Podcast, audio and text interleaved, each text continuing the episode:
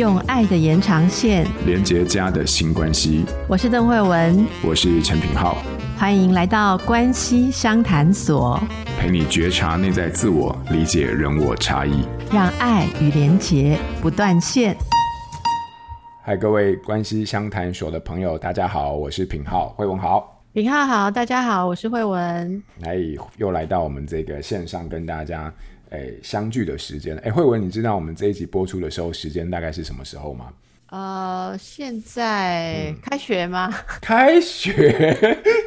你们帮帮忙。作为一个爸妈，是很希望呈现出已经完全没有时间感的概念，是不是？我跟你说，我们这一集要播出的时候啊，其实基本上已经是要到了这个孩子们最喜欢的时刻，就是每一个学期他们总有一个很喜欢的时候。你知道这是什么时候吗？就是不用上学的时候，没错。那我就问你，现在因为现在就是即将进入这个寒假嘛，哈，期末然后进入寒假，那你猜猜看，就是寒假这个时间点呢、有时候常常就是我们在寒假过程当中啊，亲子相处的时间一多的时候，往往什么样子的问题就会成为亲子沟通当中啊，在这个长假里面最容易引发冲突的部分。我觉得最容易引发冲突的部分，就是大人很想说，终于有空好好来管管你，平常都不知道你在学校有这么多问题，然后小孩子就说你凭什么管我？好，或者说呃我没有要被你管，那我。其实最近已经开了一个同学会，同学会的时候大家谈起育儿问题，嗯、第一个就是这个网络使用时间的冲突。嗯，哎呦，你真的是打中非常多家长的心声，你知道吗？我刚刚之所以问你这个问题，是因为可能很多家长想说，哇，暑假、寒假，然后要跟亲子开始啊、呃，可能安排了很多活动，可是往往安排没有到多久之后呢，开始在家里面看到孩子的使用网络这件事情之后啊，往往就会引发非常。多心里面的不满，然后呢，导致很多就是关系当中的冲突。所以我想说，我们今天这一集啊，也刚好就是在这个放假前，也想来跟大家来聊聊，就是关于网络使用这件事情，在亲子关系当中，我们如何看待？好，尤其是从家长的角度，好，来分享一些大家的担心啊，大家的冲突啊，还有孩子遇到问题的时候的一些看法。我先讲啊，慧文其实就是哈，因为我自己在学校，其实常常就是要跟很多家长讨论网络这件事情，尤其是孩子用网络。那我发现有几件事情哈，是我必须要在这边想要跟大家做一些交流跟分享的。就是你知道，其实通常家长看到小朋友在用网络的时候，什么事情最让他们恼火？什么事情最恼火？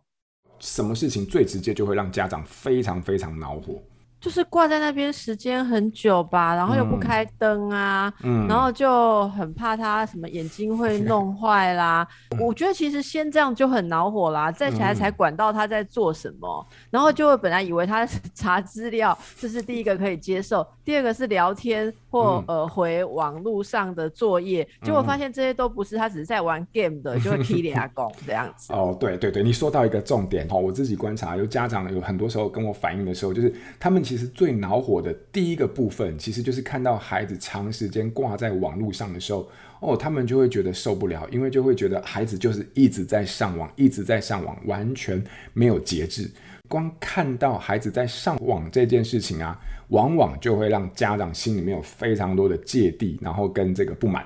那可是啊。我必须要这么说啊，就是我自己跟孩子呃在交流的这段时间里面，我有一个理解，其实我想要跟家长分享，也就是说啊，很多时候其实我我记得我们好像有一集有讲到，就是关于网络使用的时候，我有一个结论，这个结论是这样：家长都怕孩子重度的网络沉迷，可是对我们来说啊，其实有一个很重要的关键，就是其实网络这件事情它是一个媒介。好，但是内容啊，才是我们真正需要知道的关键。因为很多时候，家长就是在看孩子用网络的时候，光是用网络这件事情，这个行为本身，好，然后就会让家长非常多的想象、担忧，然后呢，觉得孩子不自律啊，网络上很危险啊，然后没有好好学习啊。可是事实上，我们忽略了一点。就是网络这个事情，它其实是一个工具。可是真正很多时候更重要的部分是，孩子透过网络啊，他去得到了什么样的内容？那这个东西有时候才是呃家长们很需要理解的部分，因为不同的内容其实它对于孩子来说意义是不一样的。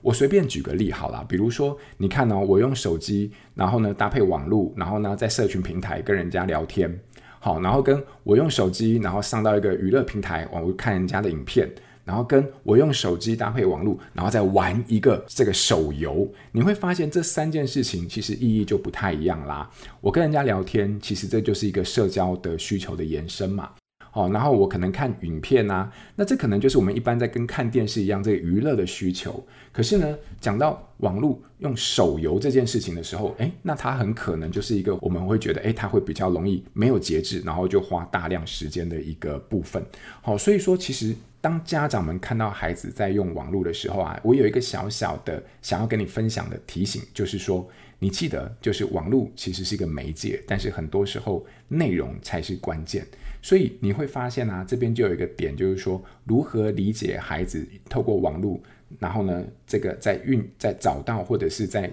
浏览的内容，有时候往往是我们在沟通里面一个很重要的一个部分。哎，我们不用把焦点拘泥在使用时间这个部分，而是去理解内容，有时候会是呃我们在沟通上面很重要的一个大原则跟方向。可是我说到这边啊，我我觉得可能很多家长可以理解，但是他们还有很多的担心。好，这个担心往往就是伴随。而网络使用而来的引发的一些现象，诶，我不知道慧文，你就是常常会听到，就是关于网络这件事情，然后呢，会在使用的时候啊，然后可能会伴随的一些问题，或者是会让孩子可能引发的一些危险或者风险会是什么？我们其实综合家长最常来这个投诉哈、嗯哦，来求助的、嗯、有几个问题。第一个就顺着平浩刚刚讲的几大使用类别。第一个，如果他只是上社群网站交朋友、跟人聊天哦，那家长也是有担心啦哦。例如说他在网络上面啊、哦，那呃有时候叫小孩子说，哎，不要再回或不要再做什么，可以发现小孩子面露恐惧。好，他会说他现在就是他们也会被 call，你知道吗？就是说现在大家要一起上来干什么？会要诶、一起去回应一些东西。结果家长去介入，发现说其实他有一些网络上的朋友，有些可能是日常生活学校也认识的，有些其实是日常生活中没有真的见过面的哦。但是网络世界里面，孩子有另外一种社交的脉络，所以家长会很担心。有时候听到的是说，呃，那上面会有一些强迫的金钱。的往来，好、嗯，或者强迫对方说去参与某一些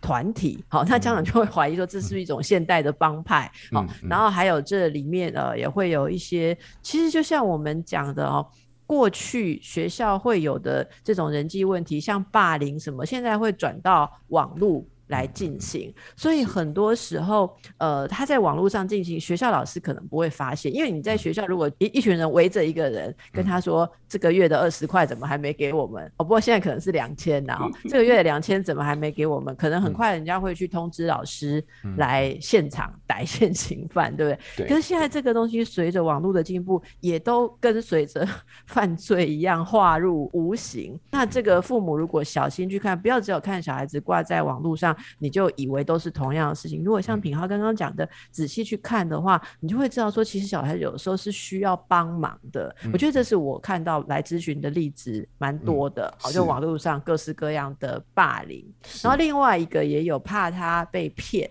诈骗，好，然后还有怕他看一些什么色情的东西，嗯，好，那呃有一些看起来只是在玩游戏，可是中间会跳出来某些广告，嗯，然后就引诱你刷个卡或者什么简单的什么手机配一下付一下钱，然后你就不知道小孩子被带到哪里去了。好，那另外还有一种在网络上，其实我们之前看到一些案子是说网络上的打工机会。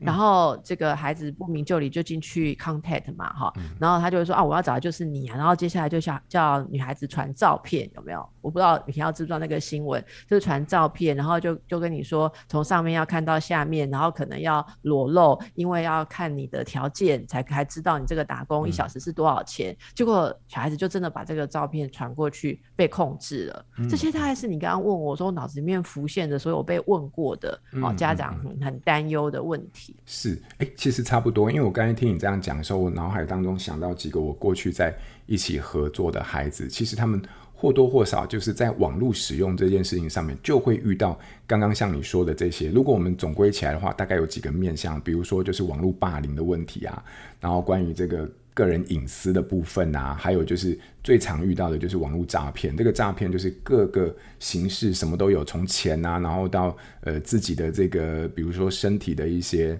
隐私啊，好，然后还有家里的一些资料，全部都有。那你会发现，其实哦，这个啊，我猜听你讲到这边。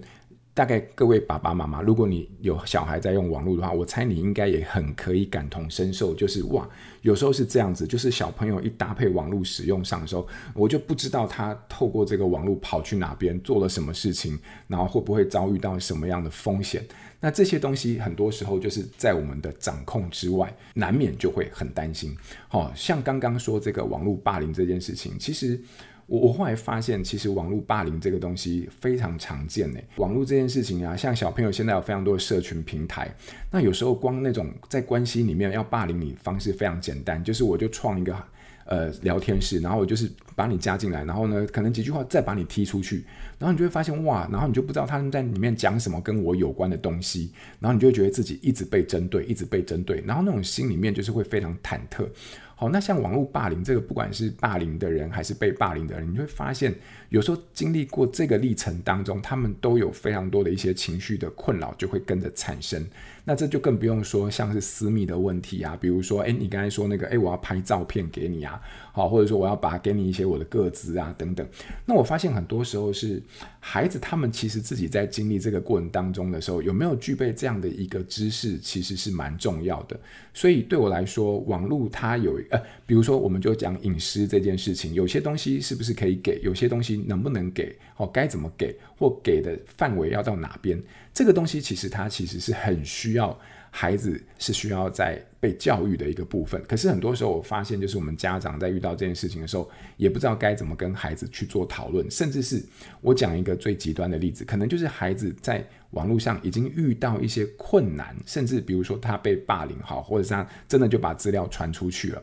好，就把资料给别人了哦。那我之前就有遇到一个类似这样状况，他就诶，这个网络，然后呢他就刷刷刷刷了。家人的卡，然后就买了一个东西，然后连那个资料各自都跑出去。然后呢，诶，像遇到这种状况的时候，往往就是他们不知道该怎么处理。可是我想说的是啊，孩子遇到这些状况的时候，往往他们其实是比较惊慌的，而且是比较担心的。他们其实也不是很清楚该怎么处理。可是啊，如果说有一个对象是他们能够讨论的话，那有一个人是可以跟他们一起共商决策的话，然后共同讨论他们所遇到的困难的话。那这个有一个人可以讨论这件事情，其实是非常重要的。我为什么特别强调这一点？是因为啊，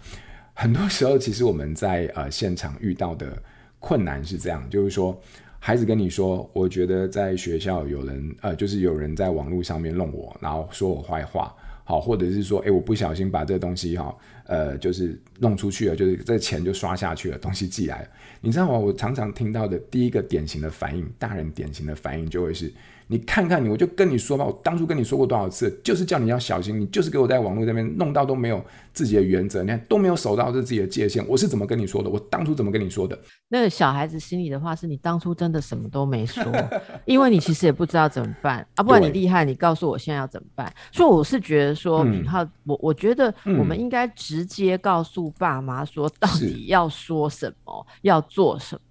对对对对，这个部分其实是非常重要的。所以第一个步骤并不是去责备孩子，而是要让孩子知道，就是说遇到问题，其实基本上是可以跟爸妈讨论。就算我们不知道该怎么办，但是我们也可以从网络或者是从身边的资源去找出可以去求助或者是咨询的对象。我其实最怕的就是说，孩子第一步，然后发现家长不愿意讨论之后，然后后面整个他就形成一个非常。这个叫做死亡，诶，我们不能说叫叫做一个沉默螺旋。这个沉默螺旋就是说他不说，然后问题变得更严重，更严重之后不说，然后他继续用他自己的方式去处理，然后呢就就一直这样掉到一个很糟糕的地步。所以这边有一个关键，就是说家长愿意听，在愿意听完之后，他能够去知道，试着知道可以怎么做。那我觉得这个东西大概是一个我想要跟大家分享的一个方向了哈。不是，你要告诉大家怎么做，嗯、因为父母会骂小孩，就是因为我们不知道怎么做。哦、我们除了骂小孩之外，嗯、不知道，所以你只要说出可以怎么做，他们就不会骂小孩了。好，我其实有一个最主要、最简单的方法，就是说，当孩子遇到困难的时候，一个最简单的方法，其实你自己的焦虑先好好的处理好。这个焦虑是这样，你可能会有很多的愤怒啦，你可能会有很多的旧责，这些东西我觉得事后可以讨论。但是我有一个小小建议，就是可以把它先放在旁边，然后呢.你让孩子知道，就是说，我觉得这件事情蛮严重的，但是呢，我也没有，我也不可能让你一个人去处理。所以现在我想要知道整件事情的来龙去脉，然后我们一起试试看怎么解决。好，那我觉得光。能够说出这段话，其实已经很不简单了。因为在这段话说出之前，我们可能要先安抚一下自己的这种焦灼的情绪，跟孩子有一个共识，要去一起解决的时候，在这个过程当中，随着事态的处理跟进展，我们慢慢那个焦灼的情绪，其实也会开始慢慢得到一些平复。好，所以最重要的第一个原则，并不是去责备孩子，而是去开启跟孩子一起合作面对问题的立场。这个东西是我想要跟。大家大概做一个这样的说明，然后好，当能够掌握到这个原则的时候，那很多时候啊，你就会发现，其实后面开展开来的时候，我们就有蛮多可以跟孩子一起去掌握或者是理解的一个机会。好，那这个大概就是我想要跟各位家长然后去分享的一个部分。那讲到这边，嗯，我有一个小小的方向，我突然想到，我想补充一下，它跳脱出了网络使用，但是它跟网络使用这件事情还是有一个关联。很多家长其实骂妈妈到最后，其实就是会觉得你就是网络重度使用，你才会导致这些结果，所以你沉迷了啦。我要解决你的沉迷。讲到沉迷这件事情，我就反问大家，一个人有没有沉迷，当然有很多判断的依据，但是我反过来问你啊，就是各位爸爸妈妈，你为什么没有沉迷？就是对于网络这件事情，你为什么没有沉迷？好，你自己思考一下，你为什么没有沉迷？你可能就会想说，我根本就没有时间沉迷。为什么？因为我的身份有很多，我每天在做，要么就是爸妈，要么就是家长，然后要么就是别人的儿子，要么就是别人的上司，或者是别人的下属。所以我每天的时间其实都被切割成非常多的部分，我有不同的承担跟责任跟义务要去处理，所以我没有时间沉迷，也没有机会沉迷，因为我生活有重心。好，所以这个问题再反思回来，那为什么孩子大部分的时候会使用很多的网络啊、那除了这个生活跟作业必须以外，你会发现孩子的身份是很单纯的，他其实就是学生，要么就是别人的孩子。好、哦，所以说在这样的一个生活的重心很单一的情况底下，那一个人当他没有其他的重心的时候，就很容易掉落到这个网络的世界，然后在里面去找到他的重心。所以纠结到最后，你会发现这个重心本身就是一个人的价值感。好，那这个东西是我觉得我们在思考。看待孩子用网络的时候，一个最高、最核心的一个思考的方向。一个有价值感的人，基本上网络对他来说就是一个用来满足呃日常知识需求的一个工具，而不会是沉迷的道具。好，所以这个是最后、嗯、我们讲到网络，因为在假期这段时间呢、啊，很多时候是大家冲突的点。但是我们透过对于网络这件事情的几个概念的理解，还有里面风险的一些应对上面，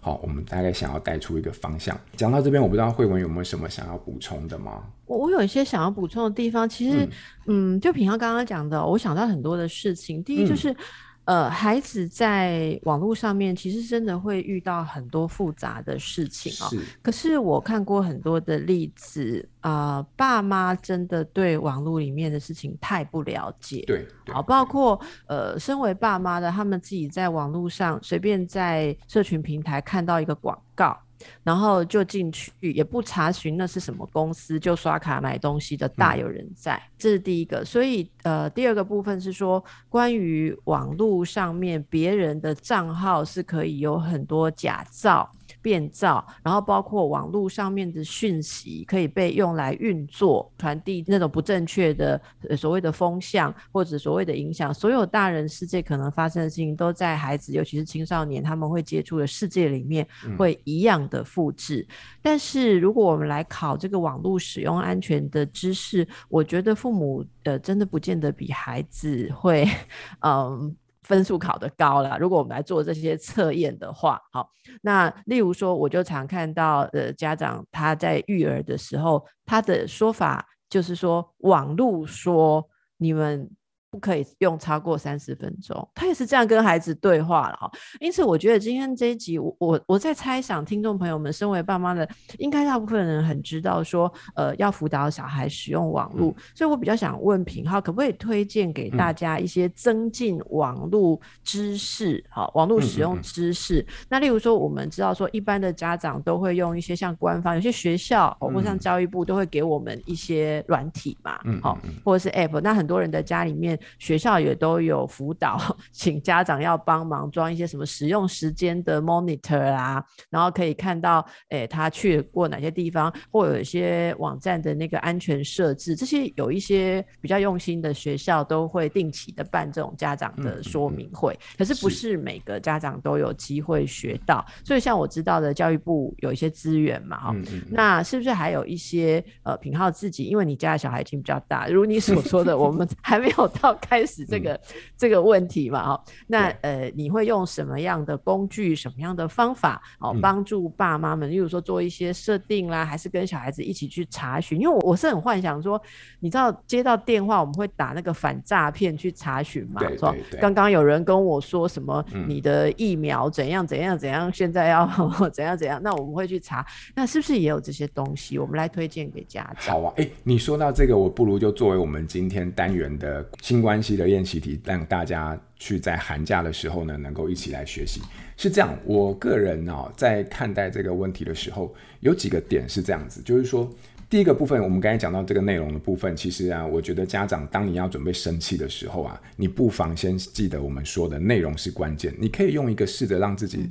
站在一个比较好奇的角度，试着跟孩子去讨论一下，说：“哎、你在用什么东西？哎、你在玩游戏吗？最近班上流行什么游戏吗？或者是最近班上你们都流行些什么东西？来试着了解孩子的网络的世界。那另外一个其实更重要就是知识性的东西，因为我觉得网络啊。”这个出来的年份其实也没有很久，然后呢，但我们也不是很熟悉。我自己在看待网络使用的时候，是把它当作是一个知识一样，它是一个需要学习的领域。那如果爸爸妈妈们跟我一样，就觉得啊，我们在面对孩子的时候，也需要具备这样一个与时俱进的机会跟学习的时候，我倒是自己可以推荐给你，分享给你我自己蛮喜欢的一个网站平台资源，因为这个资源里面其实相当丰富。好，你可以搜寻这个东西叫做 iWin，I W I N。那这个东西它其实它的全名叫做网络内容防护机构，它是我们的公部门的一个非常棒的一个整合式的平台。你可以在里面看到非常多的资讯啊，包含我们刚刚讨论到的这个网络使用的部分，甚至是你所担心的这个孩子在用网络会遇到的一些困难跟风险的时候，该怎么应对，该怎么处理，这边都会有非常多的一些资讯可以作为参考。如果你跟孩子一起都想要携手去面对这个网络的世代，好，以及理解孩子的网络世界的时候呢，我非常推荐这个 iWin 的平台给你。我们可以在这个过程当中，在这个平台上面来一起做学习，跟着孩子一起在网络的世界里面成长。所以这大概是我想要提供给大家的一个新关系的练习。好的，那我们就跟大家一起来熟悉啊。嗯，诶，我我自己也很好奇，我们可以看看说，怎么样可以去跟小孩讨论你在网络上做各种事情的时候要注意些什么。好像我，我觉得我们常常会跟小朋友还有家长讲说，你在网络上绝对不要随随便便的露出个子。好，那那有人会说，哦，那可是对方会觉得说，你要交朋友啊，你难道呃你念哪里呀？哈，几班几号啊？有的人学号都报给人家哦，或者说家里住哪里，这些事情为什么不能讲？那当然要准备好一个呃很能够让小孩子理解的说明。如果自己不知道的话，可能就参考一下哦，参考一下这个专门在探讨这个问题的，已经也有人帮我们整理出来。哦，这里面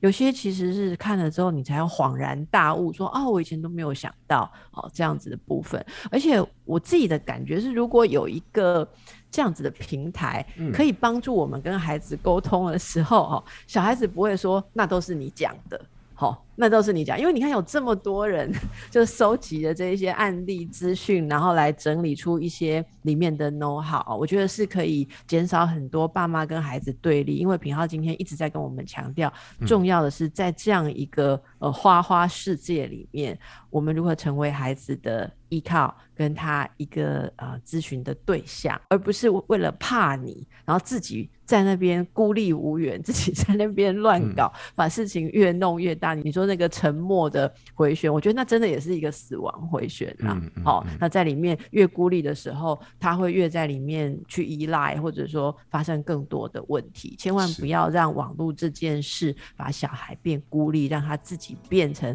更危险的小船。好，如果你觉得网络世界是危险的大海，你千万要守在他的身边。那就希望透过我们这一集的练习，能够。带着家长陪着孩子一起在这漫漫长假当中哦，其实不止漫漫长假，在以后的每一天，当我们在同样在面对网络这件事情的时候，我们都能够得到一些新的观点，然后新的练习。好，那我们就希望这一节单元能够对大家有所帮助。那我们就下个礼拜见喽，拜拜，拜拜。亲子天下 Podcast，周二谈教育，周四聊生活。周五开启好关系，欢迎关注孩子教育教养的你，订阅收听。